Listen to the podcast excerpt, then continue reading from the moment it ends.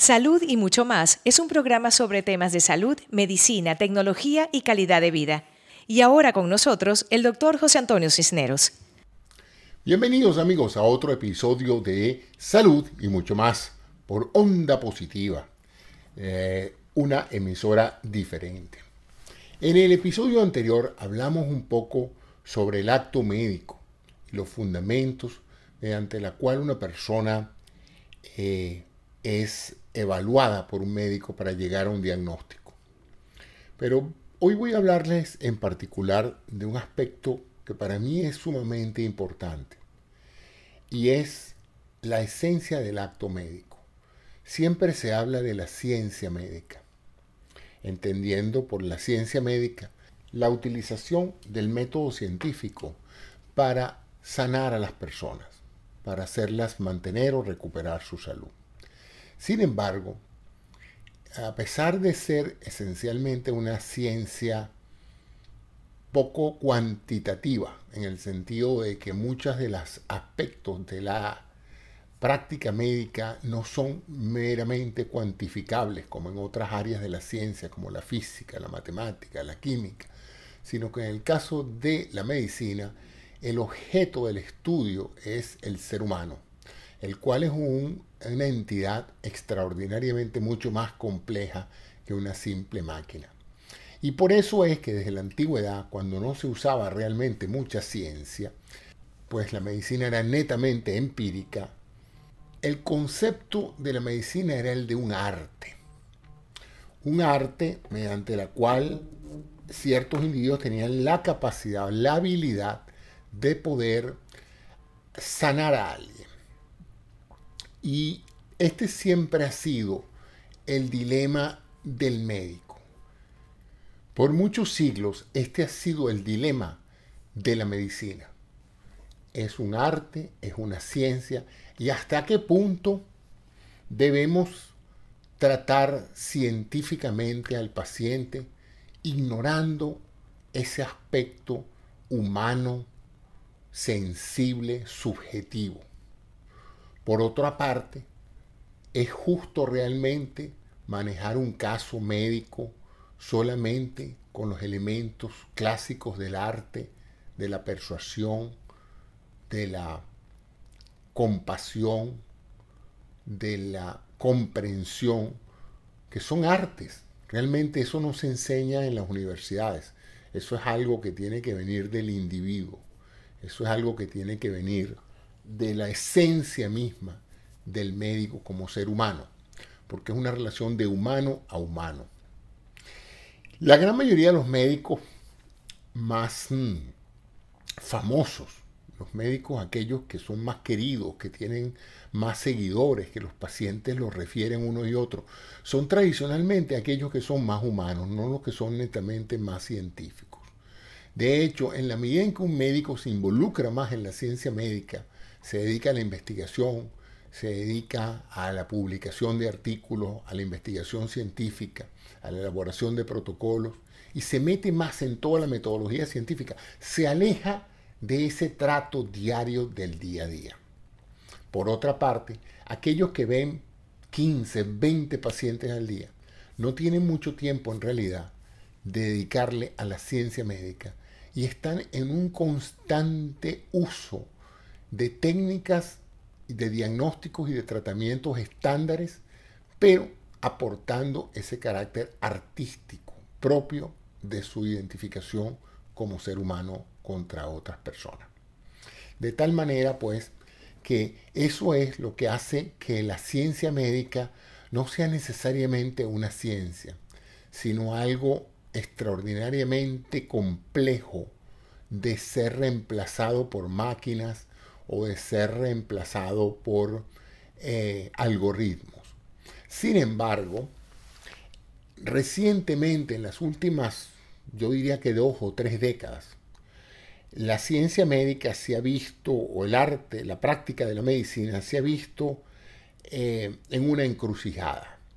A fin de dar cobertura, de mejorar la eficiencia y de reducir los costos de operación de las actividades médicas, ha entrado dentro de esa relación médico-paciente que antes era, como dije, entre el médico y su paciente y los familiares del paciente, ahora ha entrado una tercera figura en esa relación, en ese binomio. Esa tercera figura es la de la institución, la de la corporación, la de la industria de la salud. Ya muchos médicos no ejercen libremente la profesión, no se gradúan, se especializan, montan su consultorio y ven a sus pacientes y los hospitalizan, sino que en realidad han, han pasado a formar parte de un sistema, de un sistema industrial donde ellos son un elemento más, una pieza más de la maquinaria hospitalaria. Dentro de ese nuevo orden de prestación de servicios, el médico es solamente un engranaje más, muchas veces ni siquiera el más importante.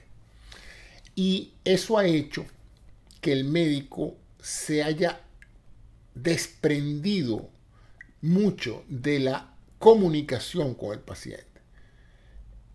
Para el momento en que yo me gradué de médico, el acto médico era bastante privado. En otras palabras, uno iba a visitar a un médico porque lo conocía o porque tenía muy buenas referencias de él.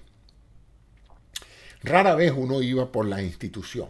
La institución era irrelevante porque en muchos casos los médicos no trabajaban en ninguna institución, trabajaban en su consulta privada pues, o, trabajaban en un hospital público, de tal manera que la gente iba a buscar al, al doctor Pedro Pérez y entonces iba a eso.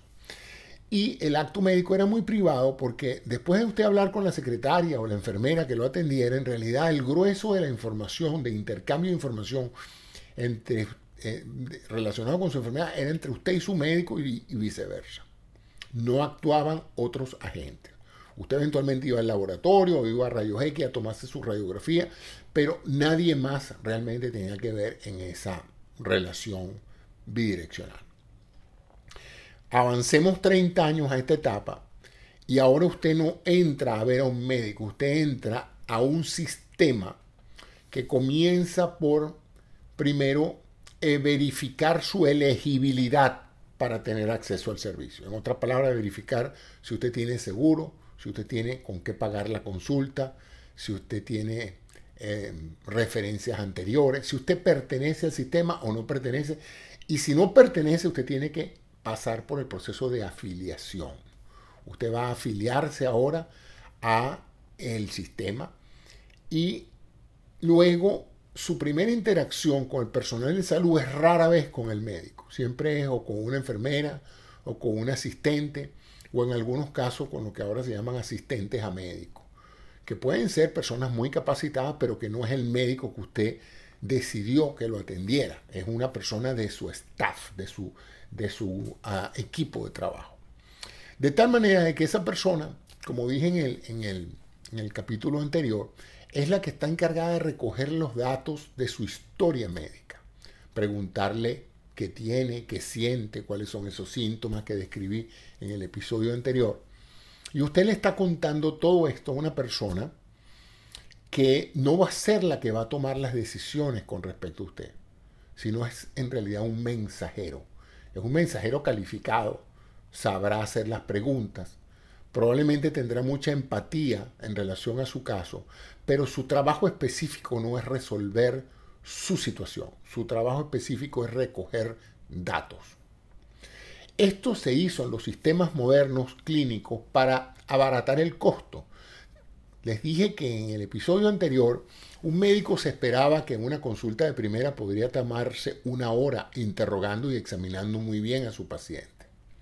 Bueno, en los sistemas modernos se considera que una hora es demasiado tiempo para dedicarle a un paciente y que un personal mucho más económico para la institución, como un asistente o una enfermera, probablemente haría un, un trabajo igual en términos de recoger la información a un menor costo. Entonces se introduce una cuestión o una variable que antes no había en la práctica de la medicina y es la variable de costo-beneficio. Es decir, la, de que ahora lo que priva en casi toda la prestación de servicios médicos es cuánto me cuesta a mí atender a este paciente y cuál es el beneficio que yo voy a tener de atenderlo. Entonces, Eso obviamente ha creado para las personas que en una época disfrutaron de esa medicina ah, artesanal directa, de conexión directa con el médico, un rechazo automático, porque uno puede prácticamente ir a una consulta hasta una y dos veces y no ver a ningún médico, sino pasar de un técnico, de un asistente o de un enfermero a otro. Finalmente, después de este acopio de información, de esta toma de datos, hasta el examen físico lo están practicando este personal. De manera tal de que este personal debe tener mucho cuidado en hacerle llegar al médico toda la información recabada para que entonces el médico en forma inmediata, rápido, en un momento dado, eh, pueda saber qué tiene usted o de dónde viene o cuál es su problema y pueda elaborar de inmediatamente una estrategia de diagnóstico y de tratamiento. Esto, por lo tanto, crea un problema de control de calidad. Porque, ¿qué pasa si ese mensajero no es eficiente, no es exhaustivo, no es una persona que hace un buen interrogatorio? Bueno, que el médico nunca va a tener la oportunidad de confirmar los hallazgos, porque si no va a tener que volverlo a interrogar, volver a pasar media hora, 40 minutos preguntándole a usted lo que ya le preguntaron. De tal manera que ahí se introduce un elemento que crea bastante desconfianza del médico y algo peor, y es que el médico no ha tenido tiempo de hacer empatía con usted. No ha habido una identificación humana, no ha habido la práctica del arte de la medicina, sino que usted lo que ha hecho es verter su información de la historia clínica, dejarse examinar por una persona para que entonces sea esa persona la que le presenta el caso al médico. Si se lo presenta bien, bueno, no hay problema. Si se lo presenta mal, definitivamente que usted va a verse afectado eventualmente por esa discrepancia entre lo que usted contó y lo que el otro contó.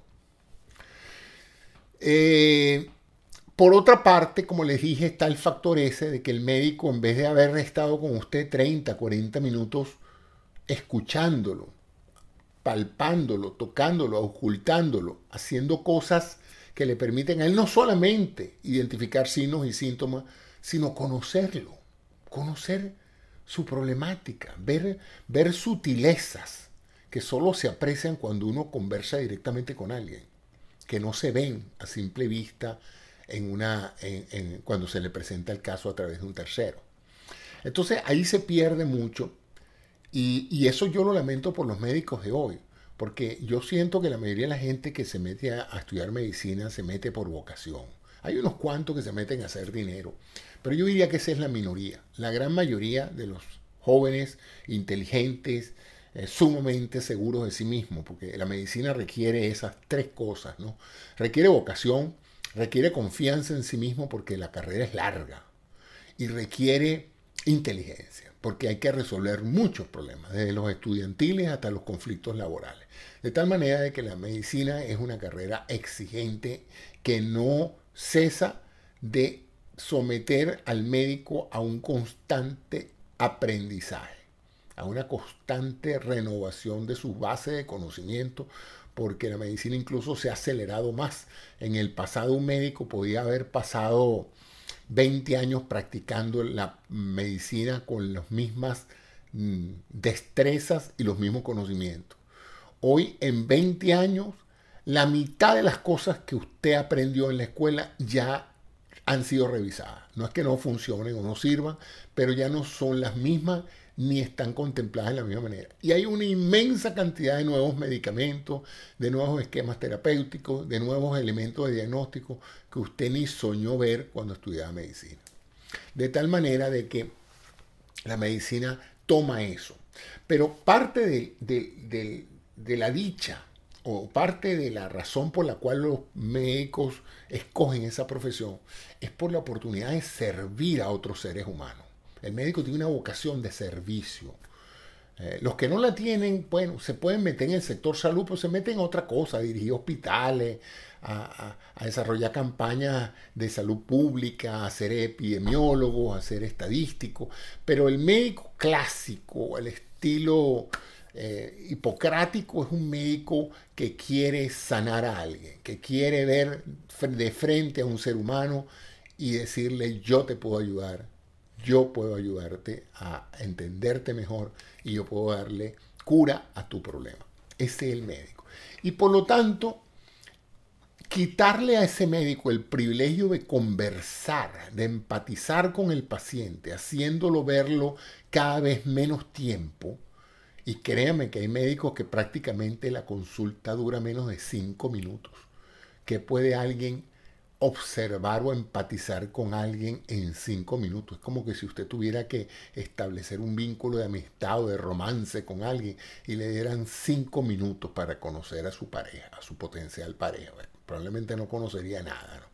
llegaría a, presentar, a preguntarle el nombre y eso. De tal manera que lo que pasa ahora en los sistemas industriales de medicina es que el médico revisa los datos que los paramédicos han recolectado se forma una imagen de usted y luego va a entrevistarse con usted por cinco minutos.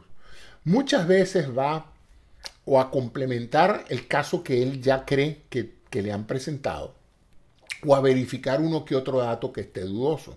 Pero rara vez va a volver a pasar el tiempo que otras personas han pasado con usted por una razón muy sencilla. El sistema no se lo permite.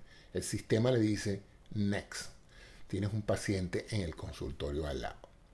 Eso típicamente tiene una representación muy interesante. Y es que cuando usted entra en esas instalaciones donde un solo médico tiene cinco cubículos, ya usted sabe que usted es una pieza en una maquinaria. ¿eh? En la mayoría de los médicos de, de, antaño tenían un solo cubículo donde estaban con el paciente media hora, 40 minutos.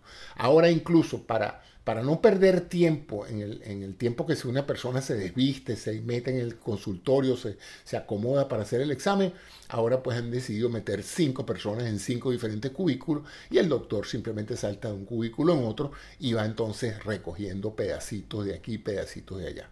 Eso crea un gran conflicto emocional para el médico y para el paciente.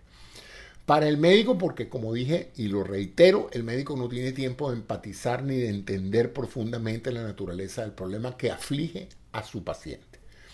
Por otro lado, eso le crea una gran inseguridad porque la responsabilidad es de él. Cuando él se equivoque en un diagnóstico, cuando él pase por delante una cosa obvia, una observación obvia, eh, y les puedo poner caso ejemplo, pues que me ha pasado a mí. Yo fui una vez a un médico con un problema de rodilla ¿eh? un, problema que yo sabía que tenía una limitación funcional y dolorosa de la rodilla derecha. Y yo fui casi un médico. Eh, una persona me interrogó y le conté el cuento de cómo llegó esa rodilla a doler y a limitarse. Otra persona me vio la rodilla, más o menos, y luego vino el médico que simplemente cuando entró me saludó y me dijo, yo creo que usted no tiene criterio quirúrgico. Muchas gracias, hasta luego. Y yo me quedé asombrado de cómo ese médico no se interesó en nada de lo que yo les conté a las otras personas que me vieron antes. No me examinó, no me tocó la rodilla, no me pidió ni siquiera que me parara para ver si yo podía pararme. No me pidió que subiera dos peldaños para ver si yo podía subir una escalera. Simplemente me dejó ir sin haber sabido absolutamente nada de mí. Y yo dije, si esta es la medicina que se está practicando hoy día, mm, ahora entiendo por qué hay tantas demandas y por qué hay tantas equivocaciones. Porque yo entré y salí de ese consultorio y ahí nadie me examinó ni vio la limitación funcional que yo tenía en la rodilla. Nadie evaluó nada. Todo lo que ese doctor eh, dedujo de mí lo vio en una placa que me tomaron, una placa radiográfica que me tomaron anteriormente y en el cuento que le echó el paramédico de lo que yo le conté. Más nada. O sea que no hubo un diagnóstico funcional de la articulación, sino simplemente una eh, inferencia basada en los hallazgos radiológicos.